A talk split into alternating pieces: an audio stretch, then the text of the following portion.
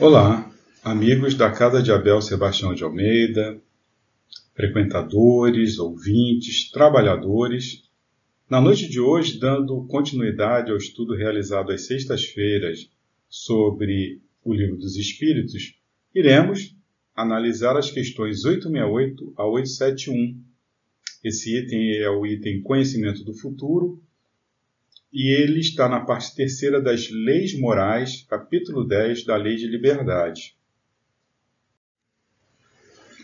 Pois bem, estamos então na parte terceira das Leis Morais, da Lei de Liberdade, conhecimento do futuro. E as questões analisadas serão as seguintes: o futuro, ele pode ser revelado ao homem? Por que conservar o conhecimento do futuro oculto? Né? E por que motivo Deus permite que em algumas vezes, né, em casos, em alguns casos, esse futuro possa ser revelado? E qual o motivo né, das provações que nós passamos aqui na Terra? Não é se Deus que tudo sabe já sabe o que vai acontecer conosco. Então, qual o sentido não é, de estarmos aqui nesse planeta e passarmos por determinadas experiências, se Deus já sabe se eu vou é, é, falhar ou não, por que passar por tudo isso, afinal de contas? Pois bem, então vamos analisar cada questão né, para chegarmos aí ao entendimento. A primeira questão é a 868. Pode o futuro ser revelado ao homem? Olha o que os nossos amigos espirituais responderam. Em princípio, o futuro lhe é oculto, e só em casos raros e excepcionais permite Deus que seja revelado. Então, em princípio, o conhecimento do futuro é algo que deva ser velado ao homem. Né? Nós, é, por questões é, de crescimento, esse, esse conhecimento prévio do que vai me acontecer, ele deve ser oculto. Né? Mas, em casos raros e excepcionais, Deus permite que ele seja revelado. Tem aquela música, né, aquele samba enredo famoso né, da, da cigana, do futuro, né? a cigana lê o meu destino, eu sonhei. Né? Então, todos nós, né, de acordo com a letra, dessa música, nós queremos saber não é o que o futuro nos reserva. E não só não é, a, a, pela letra da música, mas é uma realidade. Nós temos essa curiosidade, é, de, de, essa preocupação não é, com o que vai acontecer com o nosso futuro. É? Nós, nós temos sonhos, nós temos planos, e nós queremos saber se esses projetos eles vão se concretizar, né? se vamos casar, se vamos ter filhos, se vamos, enfim, ter sucesso, né? se vamos encontrar a felicidade, né? enfim. Bom, a questão proposta aos espíritos, ela nos revela que o conhecimento do, do futuro ele é possível, é mais somente em caso, casos assim excepcionais, muito raros, Deus o permite.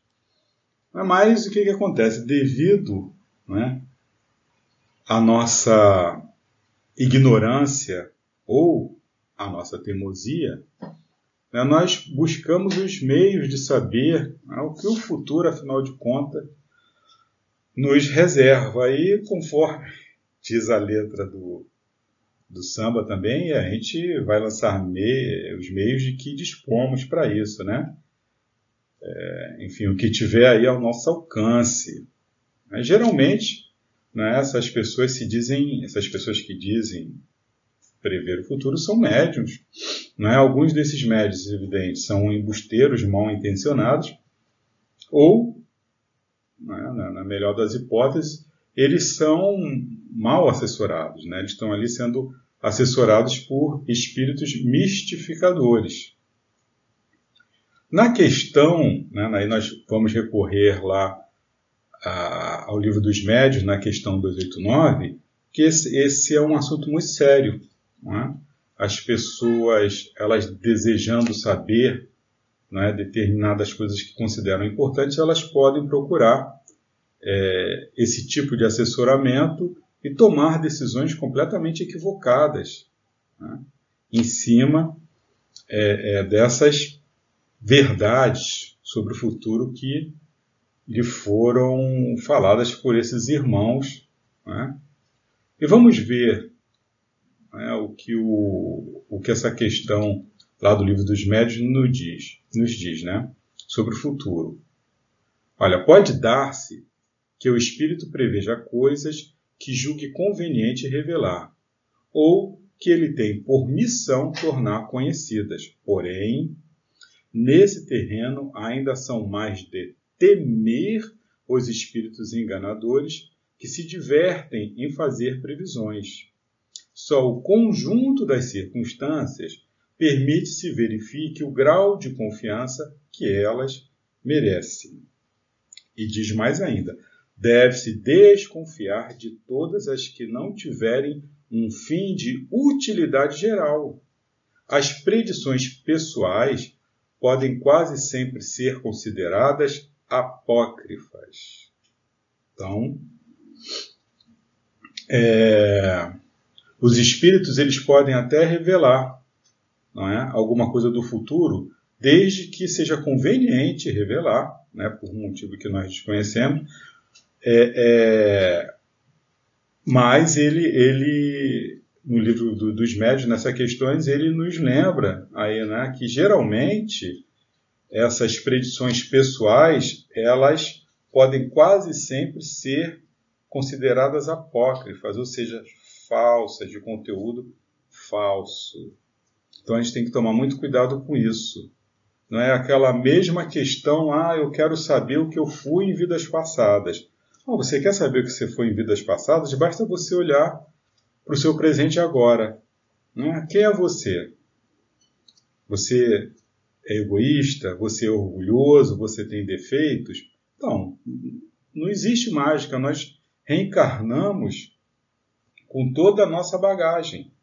Né? E nós vamos aqui demonstrar tudo aquilo que nós fomos lá no passado, né? em termos morais. Às vezes, em termos intelectuais, por determinadas circunstâncias, não é as nossas potencialidades, elas são, vamos dizer assim, é, limitadas, né, para que nós possamos desenvolver é, outras áreas. Por exemplo, um músico, né, um, músico que ele tenha sido assim um, um músico muito bom numa encarnação passada, mas ele precise nessa encarnação desenvolver outras potencialidades. Então, essa, esse lado da música, ele fica mais ou menos adormecido para que esse irmãozinho consiga desenvolver outras áreas né, que ele precisa, que são foco não é do, do estudo dele, da encarnação dele. Então, nós não precisamos conhecer o nosso passado e o futuro nós temos que entender que o futuro ele vai ser sempre fruto do que das minhas construções ou do passado lá de trás, né? São provas, são expiações que eu vou ter que passar. Então não adianta eu saber de antemão se um evento vai ter que acontecer, ele vai, ele vai acontecer, né? É, então não é não é interessante eu ficar perdendo tempo com isso, né? Até porque eu preciso, o que eu preciso fazer é vigiar o meu comportamento de agora, o meu presente de agora, porque tudo que eu estou fazendo agora, tudo que eu estou plantando agora é eu vou colher no futuro. Então eu quero saber como é que vai ser o meu futuro, eu tenho que me comportar, não é agora, eu tenho que, que rever é, os meus anseios, o meu comportamento, o que, que eu estou realmente plantando é dentro de meu coração é evidente que se eu for uma pessoa egoísta, se eu for uma pessoa orgulhosa, o que tem reservado para mim aí no futuro vai ser o resultado do meu egoísmo, do meu orgulho. É? Se eu tiver que passar por alguma prova rude, é, com certeza eu vou ter possibilidade de passar por ela, senão a espiritualidade amiga não, não teria não é permitido que eu reencarnasse para algo que eu estou 100% fadado ao fracasso. Então eu tenho possibilidade de arcar não é com com as provas que, e as expiações que me dizem respeito. Mas eu preciso, se eu sei que eu posso ter provas rudes, né, que existe uma probabilidade disso né, para todos nós, então eu tenho o quê? Que estar tá preparado. Né? Para isso eu não posso também não fazer nada e ficar esperando a, co a coisa acontecer. Ah, vamos ver o que, que vai acontecer. Se acontecer lá, não quero saber sobre o futuro, mas também eu não me preparo. Também não é um, é, é, o comportamento ideal. O comportamento ideal é que nós possamos fazer hoje, no presente e agora, né, nós possamos construir o nosso futuro, saber que cada ato, cada pensamento que eu, tô, que eu estou realizando, que eu estou fazendo, isso vai repercutir lá na frente. Então, a minha saúde física depende do meu comportamento agora, a minha saúde psíquica depende do meu comportamento agora, né? a minha saúde espiritual depende do meu comportamento de agora. Então, é isso. É o mais, vamos né, vivendo um dia de cada vez, procurando se melhorar e, com certeza, o que Deus reserva para a gente é um futuro né, de, de alegrias. Nós, nós estamos aqui para conquistarmos é, o avanço, o avanço intelectual, o avanço moral, e nós estamos aqui para isso. Né? Nós vamos ser espíritos puros. Então, esse é o nosso futuro daqui para frente. Então, é nisso que a gente tem que focar né, as nossas preocupações. Vamos para outra questão. Questão 869. Com que fim o futuro se conserva oculto ao homem? Com a finalidade né, do futuro ficar oculto? Bom, se o homem conhecesse o futuro, negligenciaria do presente e não obraria, não, é, não trabalharia com a liberdade com que o faz, porque eu dominaria a ideia de que, se uma coisa tem que acontecer, inútil será ocupar-se com ela. Ou então procuraria obstar a que acontecesse, ou seja, procuraria impedir que tal coisa acontecesse. Não quis Deus que assim fosse, a fim de que cada um concorra para a realização das coisas, até daquelas a que desejaria opor-se. Assim é que tu mesmo preparas muitas vezes os acontecimentos que hão de sobrevir no curso da tua existência Ora, nós fomos criados por Deus né, simples e ignorantes. Aí qual é a nossa meta? É sermos espíritos puros. Só que para isso, para essa caminhada, desde ser simples e ignorante até chegar à pureza, é necessário que nós passemos por experiências para que possamos aprender, que possamos evoluir. Né? Se soubéssemos é, o que iria acontecer né, conosco, os acontecimentos futuros, nós seríamos escravos do fatalismo, porque é, se uma coisa tem que acontecer, não é, ela vai acontecer. Então, não importa o que eu faça. Mas, é, é, veja bem, se eu nada fizer por merecer, é, é, uma coisa que, que, uma coisa boa que aconteça, eu não fiz nada para merecer e aconteceu, qual o meu mérito? O que, que eu aprendi com isso? Né? E se algo tem que realmente acontecer, mesmo que seja algo ruim, é? mas que, que seja algo ruim, enfim, tudo que acontece conosco é para que possamos evoluir, esse algo ruim, né, ele é ruim entre aspas, porque ele vai me permitir é, também passar por uma determinada experiência, mesmo que essa experiência para mim seja uma experiência considerada ruim, uma experiência dolorosa, uma perda, por exemplo uma ruína financeira, uma doença. Então, eu, eu posso achar que aquilo é algo ruim, né, dentro da minha visão limitada, mas espiritualmente falando, já que existe um planejamento, aquilo ali foi planejado para que eu passasse por aquela experiência, né, seja por, por uma prova, seja por uma expiação, mas é exatamente o que vai fazer com que eu evolua. Se eu não faço isso, se eu sou um escravo do fatalismo, não adianta eu fazer nada, porque vai acontecer eu vou ficar o quê? Eu vou ficar estacionário, não vou, não vou evoluir.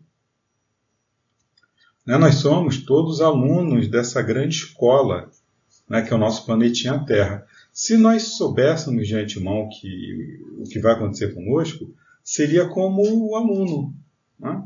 que, que precisa aí fazer as provas para testar o seu conhecimento, para passar de, de, de, ano de grau, eu colasse né, respostas. Então não haveria né, a conquista desse meu conhecimento. Lá na frente eu seria o que? Um, um médico que não, não, colou nas aulas de biologia e, portanto, é, é você um, um médico com, com conhecimento precário, não, não ser um bom médico, um engenheiro que tenha colado é, matemática, que não saiba os fundamentos da matemática, na hora de fazer um cálculo né, preciso para suportar um prédio, esse, esse, prédio aí ruiria por quê? Porque eu, não, eu colei na base.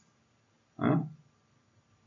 Deus, que é soberanamente justo e bom, quer que realizemos nossas nossos próprios esforços para a concretização dos acontecimentos planejados para o nosso aperfeiçoamento. Então, tudo que nós estamos passando aqui nesse planetinha, ele teve um planejamento prévio. Né? E muitas vezes nós é, é, participamos desse planejamento. Nós falamos, não, eu quero passar por isso, eu preciso é, é, desse tipo de, de prova, é? porque isso aí é, é, vai fazer com que eu avance. Eu acho que eu estou preparado para isso, então está na hora, eu quero passar por, por essa prova. Então, muitas vezes nós participamos desse planejamento quando temos condições. Evidentemente que se tivermos numa situação é, é, de desequilíbrio, nós não teríamos condições de participar, de dar palpite. Mas quando temos, é? É, é, condições para isso, a espiritualidade permite não é? que nós participemos. Nós somos, inclusive, é, animados né? para que façamos né? essas escolhas. Né? Nós somos incentivados a, a, nesse planejamento. Então, é, só que é necessário que eu não conheça previamente Senão eu não sei, eu não vou saber se eu estou fazendo aquilo ali porque é, é, eu tenho medo das consequências, se realmente eu conquistei aquilo. Né? Por que, nós somos comportados? Eu me lembro na, na minha casa, era um coitado da minha mãe, cara. Seis filhos. E os seis filhos, eu posso dizer assim que ela não recebeu propriamente anjos de candura. Não é? Sei lá, eram espíritos complicados.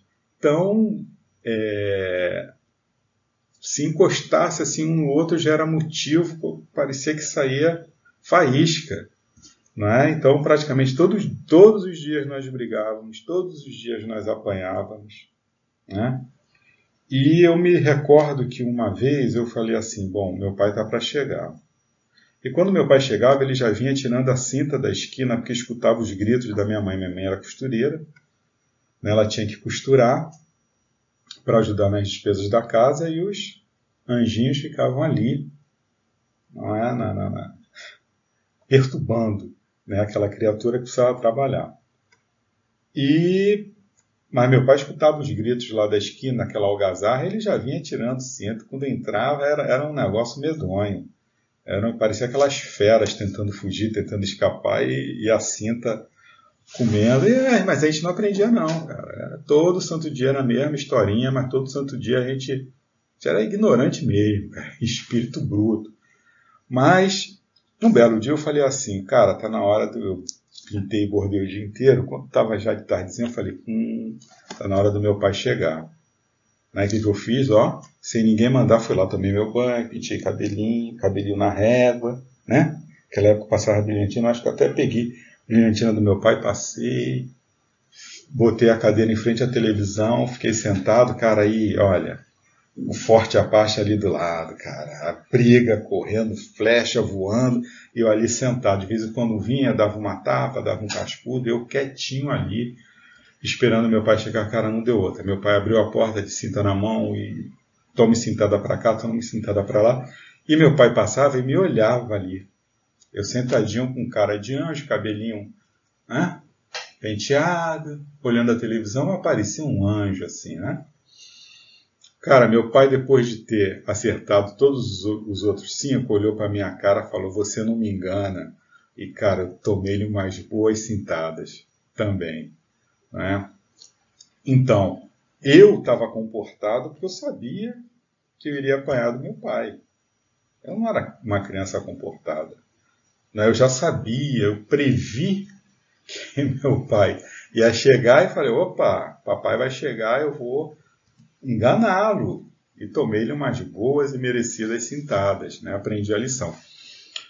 Entre aspas. Aprendi a lição, teria aprendido se a partir desse dia eu realmente me comportasse. Mas eu falei, já que eu vou apanhar mesmo, né, fazendo ou não fazendo, então continuei é, na bagunça.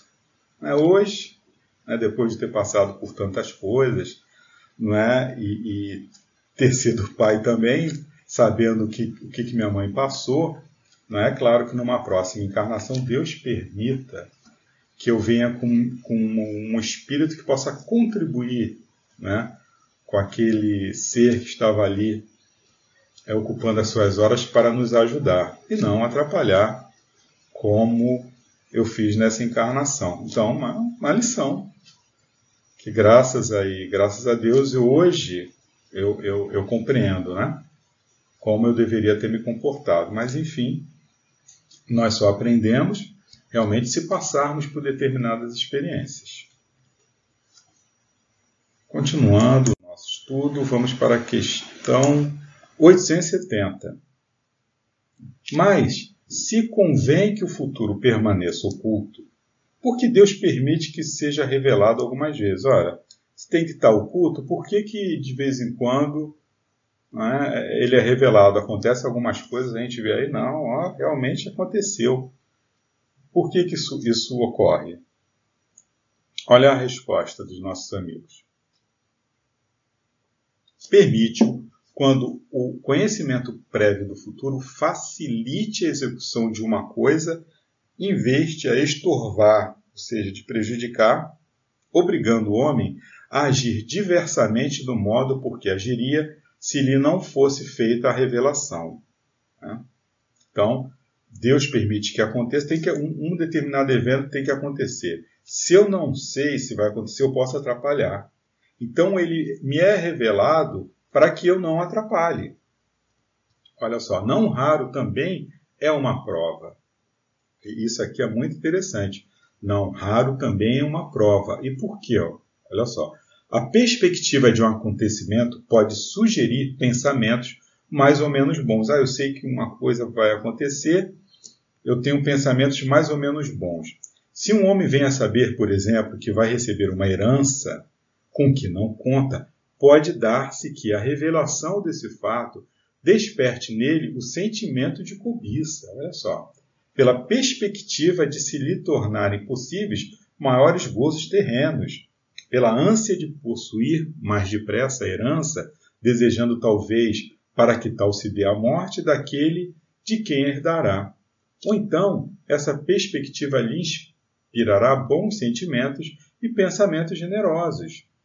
Se a predição não se cumpre, também né, aí está outra prova consistente na maneira por que suportará a decepção. Nem por isso, entretanto, lhe caberá menos o mérito ou o demérito dos pensamentos bons ou maus que a crença na ocorrência daquele fato lhe faz nascer no íntimo. Então pode ser uma prova. Pode ser uma prova. Né? Eu vou receber uma, uma herança. Hum, como é que eu vou proceder? Né? Será que aquilo vai, já vai mexer com o meu, é, com meu egoísmo, com o meu orgulho? Eu já vou começar opa, a me comportar de determinada maneira? Eu vou fazer algo para apressar a morte desse, desse parente aí para eu receber? Eu vou começar a bajular mais ainda aquele parente para receber? Ou eu também posso não é, me apiedar daquela criatura, começar a fazer um bom planejamento com aquela herança, né, visando é, beneficiar as pessoas. Então, uma prova, eu posso é, me sair bem numa prova me sair mal. Então, pode ser que isso, o conhecimento desse futuro, seja uma prova. Então, olha o perigo da gente. Não é saber de alguma revelação. Eu tenho que saber me comportar com essa informação. Eu tenho que entender o que, que eu vou fazer. Mas olha só, também pode ser que Deus permita que, que algo me seja revelado e isso não aconteça. Né? Justamente para eu saber, olha, vem um espírito falar, você vai receber uma herança. E aí a pessoa morre e deixa herança para outro. Né? Isso também é uma prova. Né? Como é que eu vou me comportar diante disso? Né? De, de, dessa, eu esperava, eu contava com aqueles recursos, não vou mais receber. É uma prova também. Né? É, nós temos aí o conhecimento né, de, de várias vezes que foi permitido pelo Pai de infinita misericórdia que o futuro fosse revelado. Né? É, e ele assim o fez para quê? Para que esses eventos, para que houvesse uma facilidade, não é? para que o ambiente fosse preparado para o, o, recebimento daquilo. Por exemplo, né, nós temos aí a predição do Consolador prometido, e essa predição foi feita pelo próprio Jesus. É...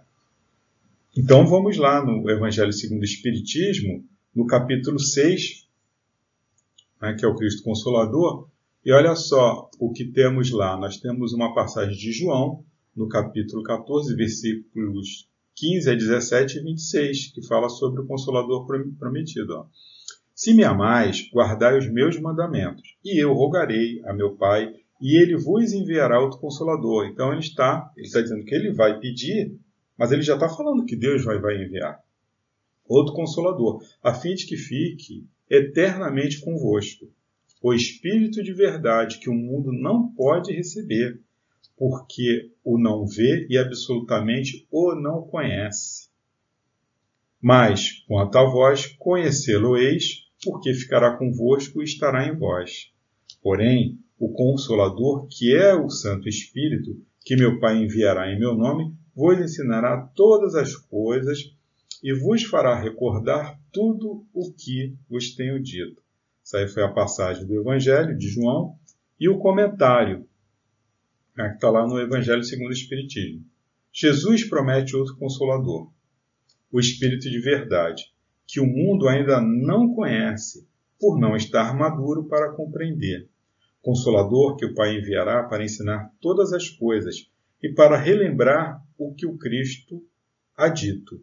Se, portanto, o Espírito de verdade tinha, tinha de vir mais tarde ensinar todas as coisas, é que o Cristo não dissera tudo. Se ele vem relembrar o que o Cristo disse, é que o que este disse foi esquecido ou mal compreendido. Então, o, o Jesus não é predisse não é, é, é, o advento do Consolador prometido. Isso foi uma predição. Jesus, um espírito puro, governador do nosso orbe, ele tinha com certeza conhecimento do futuro, né, do que viria a acontecer. E ele pôde fazer essa revelação. E isso já cria, não é, uma psicosfera. Fazendo isso, você tem uma psicosfera é, é favorável. Você cria um ambiente favorável. Por quê? Porque eu tenho esperança, né, que Jesus ele vai pedir ao Pai e vai vir um consolador, o Espírito de verdade, né? Que vai, que vem relembrar o que ele disse e, ou o que foi né? É, é, é, mal interpretado, foi mal, foi esquecido, né? e também dizer aquilo que ele não disse, porque ele mesmo fala, né? é, é, vos ensinará todas as coisas e vos fará recordar tudo o que vos tenho dito. Então, é, não só nessa passagem, mas o próprio é, advento do, do nascimento de Jesus, do Messias, aí você tem lá no, no Velho Testamento várias passagens, né? Vai lá em Malaquias, né? A passagem de que é, João Batista iria preparar o caminho não é, do Messias, enfim. Você tem aí na, na, na, na história da, das civilizações vários eventos, né? vários casos de pessoas de, de, em, épocas diferentes que viram fatos que realmente chegaram a concretizar. Então tem sempre um fim mas a gente tem que entender que esse fim é sempre útil. Né? Consolador prometido, por exemplo, não é uma coisa particular. Ele é algo que vai beneficiar a humanidade inteira, então é permitido. Né? é, pode ser né, uma prova, né, como nós vimos lá. Né? Enfim. E, isso, quando se fala em prova, né, eu estou sendo testado, eu tenho que entender isso. Né? Me foi feita uma revelação. Tem que pensar qual o sentido, o que, que eu fiz para merecer essa revelação. Né? É, será uma prova? Né? Será que é mentira?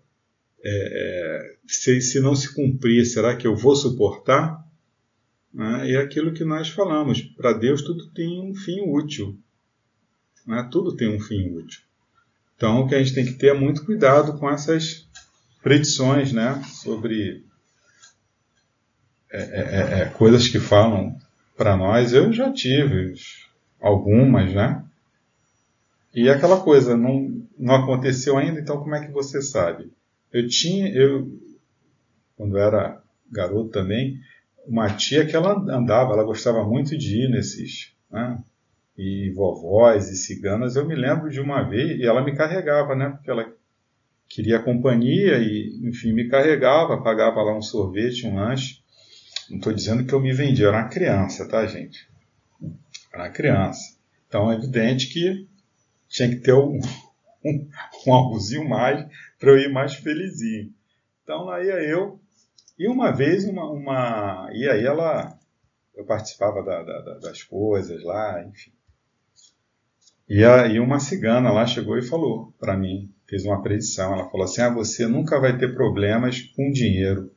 Eu tinha uma vontade enorme de encontrar com essa cigana, mas para fazer uma pergunta para ela, o que, que ela entende de problemas, né? Porque, enfim, eu acho que dentro da visão dela, eu não tenho. E realmente, né, a gente não pode. É, a gente tem sempre que olhar e, e enfim, o nosso problema não é o dinheiro, não é, não é você ter recursos ou não ter recursos. O problema é o que você faz com esses recursos e o que você também faz sem esses recursos. Né? É, esse, esse é o nosso, é o nosso problema. Nós nos debatemos por isso, porque dinheiro, ou saber se eu vou ter dinheiro ou não, isso de maneira alguma vai, vai me tornar feliz ou infeliz. A gente está cansado de ver, não precisa de muita coisa, só você ver a vida dessas celebridades aí celebridades que são bem-sucedidas, que têm dinheiro, e pergunta aí se, se são felizes. A mídia vende um mundo de felicidade, de glamour, mas vira e mexe você vê a fulaninha estar tá com depressão, fulaninho tentou se matar ou se matou. Então, pessoas com poder aquisitivo aí altíssimo, mas que são infelizes. Então, a gente tem que aprender, a gente não precisa aprender é, só com as nossas lições, a gente pode aprender com as lições dos outros também. Então, dinheiro é? é um facilitador, é uma ferramenta, como qualquer outro, outro recurso que nós temos aqui. Mas ele não pode ser não é? O nosso fim. Né? Ah, eu estou aqui para ganhar dinheiro, para acumular. Ele é uma ferramenta. Eu posso usar o dinheiro, né, claro, para financiar aí os meus estudos, os estudos dos meus filhos. Né? Se, se eu tiver uma sobra de recurso, eu posso ajudar outras pessoas também né? devo fazê-lo, né? se for possível, é, isso vai, vai retornar para mim. Né? Eu vou ter um mérito por estar ajudando né? uma pessoa que não tenha recursos, né? mas é, o dinheiro ele deve ser usado né? para benefício, é para isso que ele existe. Né? Para isso que, que existe a riqueza. A riqueza existe, ela precisa ser usada. É, pra, é o que movimenta o mundo, é, que, é o que traz progresso, é o que traz. Não é, é uma mola. Eu não posso estar. É uma ferramenta que vai me permitir chegar a algum lugar. É, é, os apóstolos na época de Cristo, né, eles, é, eles precisavam de dinheiro. O Cristo foi, foi questionado sobre isso. Não é? com, lá com aquela pergunta lá do, do fariseu, queria complicá-lo, né? O que, que, achava daquela moeda, né? Que ele tinha que pagar, né? Eles tinham que pagar o imposto para César para entrar num determinado lugar e os os fariseus lá querendo comprometer Jesus, se Jesus falasse que aquilo ali não tinha nada a ver, que não tinha que pagar aquele tributo, eles, opa, o entregavam lá para a autoridade romana, ó, esse cara aqui está falando que não tem que pagar imposto, não.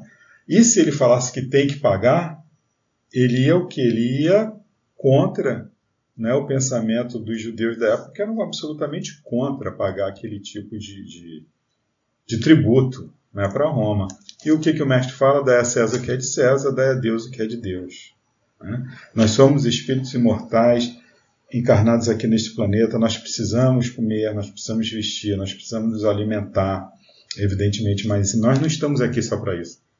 Ah, qual é o seu objetivo encarnado? Comer, vestir, me alimentar, gozar, não é isso. Né? É... Nós estamos aqui para utilizarmos essas ferramentas para evoluirmos. E a gente tem sempre que fazer esse exercício. Né? Claro que nós não vamos, ah, eu vou sair por aí distribuindo tudo que eu tenho. Eu, sinceramente, se eu fizer isso, eu vou estar arrumando um problema para outras pessoas, porque essas pessoas vão ter que me manter. Eu vou ter que viver o que é então a margem aí da, da, da caridade alheia. Então, se todo mundo fizer isso, não é? Mas eu posso é, é, é, perfeitamente conseguir viver, fazer as coisas que eu preciso fazer, sem estar com essa preocupação aí do, é, que, que nós verificamos né, na nossa sociedade, que é só o ter, né, o possuir. Né? Nós precisamos ter as nossas condições, precisamos trabalhar para isso honestamente, né, ganharmos aí os nossos recursos honestamente. Mas é, se eu tiver condições, se tiver possibilidade de ajudar o meu irmão que não teve possibilidade, que não tem essas possibilidades, que não tem os recursos, eu, eu, né, eu tenho um, um, um dever moral, né, porque nós vivemos em sociedade. Né, eu dependo dessa sociedade para passar por essas experiências. Então a gente tem que pensar, né, ter, ter esse tipo de pensamento também. Né? É, vai chegar uma hora que nós vamos ter que partir e deixar tudo aqui, a gente não vai levar nada com a gente. Então a gente tem que fazer um bom uso. Não é? Já pensou a gente chegar lá no, outro lado e, cara, frustração. Ah, cara, olha só, você desencarnou, você a misericórdia divina botou tal recurso na sua mão, você poderia ter ajudado o fulaninho que estava precisando, cicaninho, e você não fez. Né? Você tinha uma dívida com, aquela, com aquele camarada você deixou passar, você não aproveitou a oportunidade. Né? E que maravilha se nós chegarmos lá e falar, poxa, olha, nesse, nesse ponto aqui, você foi bem. Né? Você utilizou de forma correta os recursos que a misericórdia divina né, é, te permitiu ter, você usou esses recursos aí para você mesmo, para você progredir, para você. Né? E o, o, ajudou outras pessoas, ajudou seus familiares, outras pessoas que não eram da sua família, é para isso que os recursos existem. Né? Os recursos existem para prover as pessoas que necessitam desses recursos. Nós estamos passando aí um mundo de provas e expiações para um planeta de regeneração. Então, cada vez mais, nós precisamos nos preocuparmos com o que acontece à nossa volta, com o nosso próximo, né? com o nosso planeta, com o que fazemos, com a vida que estamos levando, essa vida de consumismo. Será que eu preciso realmente de tudo isso que eu consumo? É, enfim, a gente parar também de ficar é, alimentando não é? essa máquina, essa máquina do consumo. Questão 871. Pois que Deus tudo sabe, não ignora se um homem sucumbirá ou não em determinada prova. Assim sendo, qual a necessidade dessa prova, uma vez que nada acrescentará ao que Deus já sabe a respeito desse homem? Mas se Deus sabe tudo, ele já sabe né? se aquele, aquela pessoa ela vai falhar ou não numa determinada prova. Se ele já sabe, então qual a necessidade que essa prova ocorra? E olha que os nossos amigos é, responderam: Isso equivale a perguntar por que não criou Deus o homem perfeito e acabado. Né? É, por que passa o homem pela infância antes de chegar à condição de adulto? E aqui ele faz uma alusão às questões 119 a 379 do próprio Livro dos Espíritos. Né? Por que isso equivale a dizer, por que, que Deus então já não fez o homem? Pô, pronto, é acabado. Por que, que Deus não criou então já o homem espírito puro? E por que, que a gente tem que passar? É a mesma coisa que perguntar por que, que o homem tem que passar pela infância. Então a questão 119. Não podia Deus isentar os espíritos das provas que lhes cumpre sofrer para chegar à primeira ordem? Né? Ele já poderia criar todo mundo um espírito de primeira ordem. Se Deus os houvesse criado perfeitos, nenhum mérito teriam para gozar dos benefícios dessa perfeição. A gente já viu isso. Né? Onde estaria o merecimento sem a luta? Ademais, a desigualdade entre eles existente é necessária às suas personalidades. Acresce ainda que as missões que desempenham nos diferentes graus da escala estão nos desígnios da providência para a harmonia do universo. E aí ele explica né? mas essa questão de cada um precisa estar é, tá ali no seu lugar. Pois que na vida social todos os homens podem chegar às mais altas funções, seria o caso de perguntar-se por que o soberano é, de um país não faz de cada um de seus soldados um general, porque todos os empregados subalternos não são funcionários superiores, porque todos os colegiais não são mestres. Ora, entre a vida social e espiritual há esta diferença. Enquanto que a primeira é limitada e nem sempre permite que o homem suba todos os seus degraus, a segunda é indefinida e a todos oferece a possibilidade de se elevarem ao grau supremo. Ah, então, é isso aí. Eu, eu, eu, tenho um modelo, né? uma escala que ela, essa escala, ela, cada, cada pecinha, né? nós somos uma pecinha de uma grande engrenagem. Né? Então eu tenho que ter né, o meu papel, cada um tem o seu papel. E a gente de encarnação em encarnação vai subindo aí de degrau em degrau. Na espiritualidade, a nossa meta é sermos iguais, mas nós temos papéis diferentes. Nós temos que passar por, por experiências diferentes, que essas experiências elas sejam particulares, porque senão né, é, Deus criaria todo mundo aí espírito já de primeira ordem, espírito puro, acabou, ninguém precisa fazer nada. E a questão 379, né, é, que ele alude, né, por que, que um homem, é porque então o homem ele tem que passar pela infância. É tão desenvolvido quanto de adulto o espírito que anima o corpo de uma criança? É a questão 379. Pode até ser mais, se mais progrediu. Apenas a imperfeição dos órgãos infantis o impede de, de se manifestar, obra de conformidade com o instrumento de que dispõe. Então, é, o homem ele precisa passar né, por essa experiência da infância, né? ele não tem ali os seus órgãos desenvolvidos, né?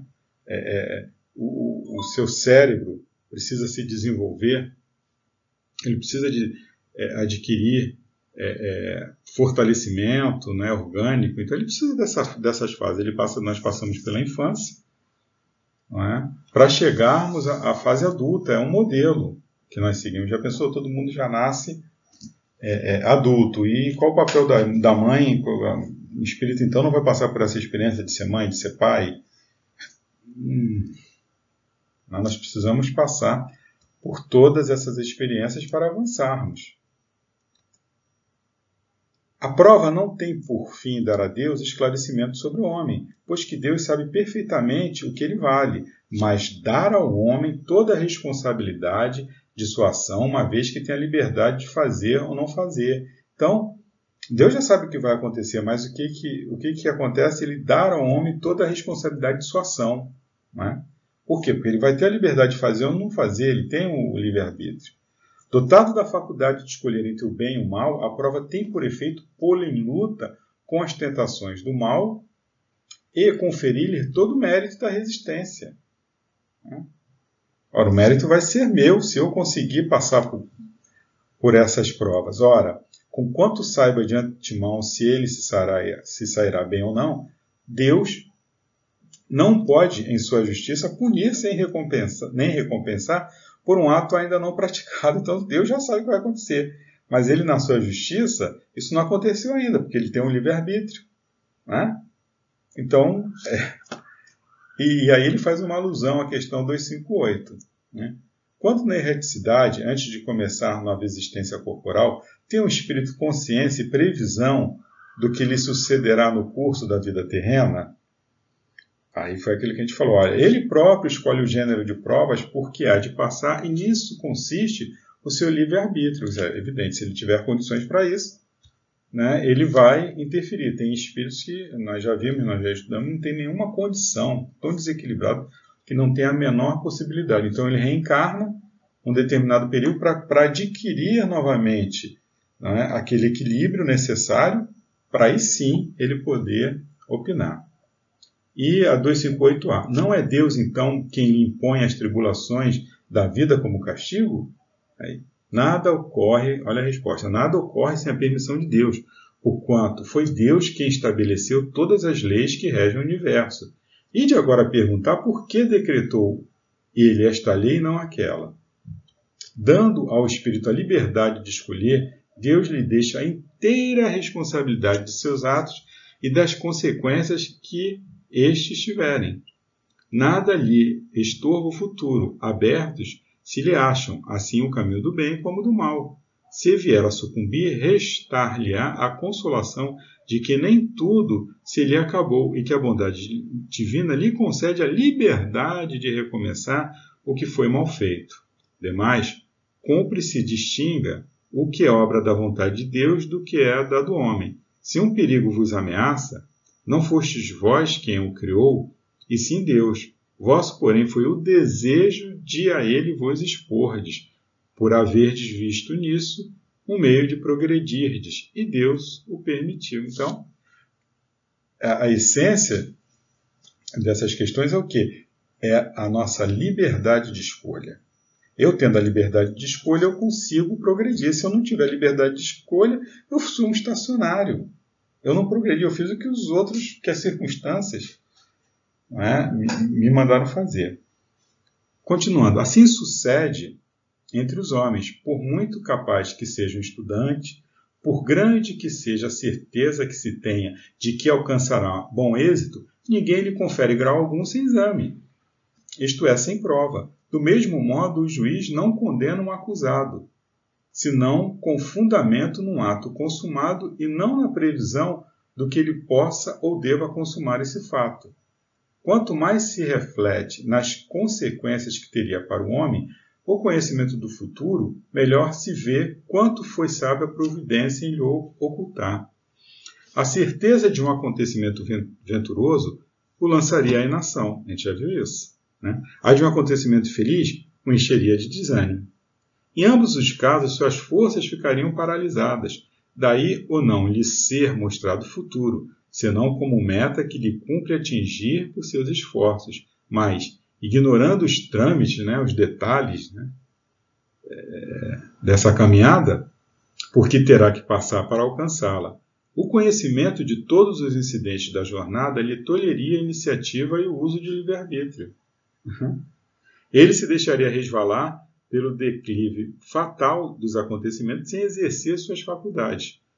Quando o feliz êxito de uma coisa está assegurado, ninguém mais com ela se preocupa. Ah, eu já sei, opa. A gente vê muito isso. Não é? Aí na, nota eu já sei que está tá garantido, né? Meu futuro está garantido, eu não preciso mais me preocupar quantos e quantos filhos, né, de, de de pessoas aí abastadas, a gente vê essa complicação, né? Ele já tem tudo. Ele tem fortuna, né? O papai dá tudo, então ele não precisa. Para que ele vai ralar? Para que ele vai estudar, né? Se o papai dá tudo para ele. Então, ele não estuda, ele não aprende nada, papai morre, ele pega os recursos que o papai deixou, gasta os recursos todos. Acaba né, é, é, na miséria. Então a gente vê isso aí no dia a dia. Então ele não fez nada por merecer daquilo, ele, ele não conquistou aquilo. O pai dele sabia fazer, ele não sabia. O pai dele soube ganhar, soube conquistar, ele não. Aí perdeu. Uma pessoa que tem um recurso não sabe utilizar aquele recurso vai perder. Bom, então é isso. Nós chegamos ao fim do, do estudo das nossas questões, conhecimento do futuro. Não é? Nós verificamos lá que, em princípio, o futuro ele é oculto ao homem, né? só em casos raros, excepcionais, Deus permite que seja revelado. Né? A gente viu que se a gente conhecesse o futuro, a gente não ia se preocupar com o presente. Né? É, nós estaríamos entregue ao que? Ao fatalismo. Se uma coisa tem que acontecer, inútil será ocupar-se com ela. Né? Ou então eu vou tentar impedir. É uma coisa ruim, eu não quero, então eu vou impedir. E de repente aquilo ali é, é o que vai me fazer realmente é, avançar. Mas eu entendo que aquilo é uma coisa ruim, eu vou em peço. Deus quer que cada um concorra para a realização das coisas, até daquelas que desejaria opor-se. Por outro lado, nós vimos que Deus permite algumas vezes que o futuro seja revelado, quando facilite a execução de uma coisa em vez de atrapalhar, obrigando o homem a agir diversamente do modo por que agiria, se lhe não fosse feita a revelação. Não raro também é uma prova. A perspectiva de um acontecimento pode sugerir pensamentos mais ou menos bons. Então Deus permite, né? é uma coisa que tem que acontecer, ele permite pra, como facilitador da execução daquela coisa para que não eu não atrapalhe. Né? Eu sei que uma coisa vai acontecer, então olha, vai acontecer tal evento, tá? Você fica na tua aí, não atrapalha. Ou ele permite que essa coisa seja revelada porque é uma prova. Né? O caso da herança que nós vimos lá, né? Como é que eu vou me comportar? E por fim, né, a prova, ela não tem por fim a Deus esclarecimento sobre o homem. Deus sabe tudo, né? Evidente que vai acontecer. Né? Deus sabe perfeitamente o que vale esse homem. Mas ele faz isso o quê? Para dar ao homem o quê? Responsabilidade de sua ação. Uma vez que a gente tem a liberdade de fazer é, ou não fazer, nós temos o nosso livre-arbítrio. A prova ela tem por efeito pôr em luta né, com as tentações né, do mal e conferir-lhe todo o mérito da resistência. Ora, com quanto saiba de antemão se ele sairá bem ou não, Deus não pode, em sua justiça, punir nem recompensar por um ato ainda não praticado. Então, eu não fui provado ainda. Eu não fui testado. Então, como é que eu posso ter mérito e receber algo ou ser punido por algo que, que eu não fiz? Então, é isso. Então, meus irmãos, que nós possamos refletir sobre essas questões, elas estão aí exatamente para isso. Né? É o consolador prometido por Jesus, ele vem nos consolar, ele vem é, é, realmente mostrar é, é para nós né, toda essa nossa problemática, por que, que estamos aqui, é? qual a nossa origem, ele vem responder né, os nossos anseios mais íntimos, né, quem somos, né, de onde viemos, para onde iremos. São as questões básicas né, da, da, humanidade. O Consolador Prometido vem aí, né, nos mostrar, nos dar a prova né, da, da, da, realidade, da verdade que existe né, nas leis universais que nos regem. Então, que possamos é, agora nos concentrarmos né, para o, a continuidade dos trabalhos que se fazem necessários, né, no socorro, na ajuda dos nossos irmãozinhos em dificuldade. Que a luz, a paz, o amor de Jesus permaneça sempre, sempre em nossos corações e nossas mentes. Graças a Deus, graças a Jesus, graças a Maria de Nazaré. Boa noite.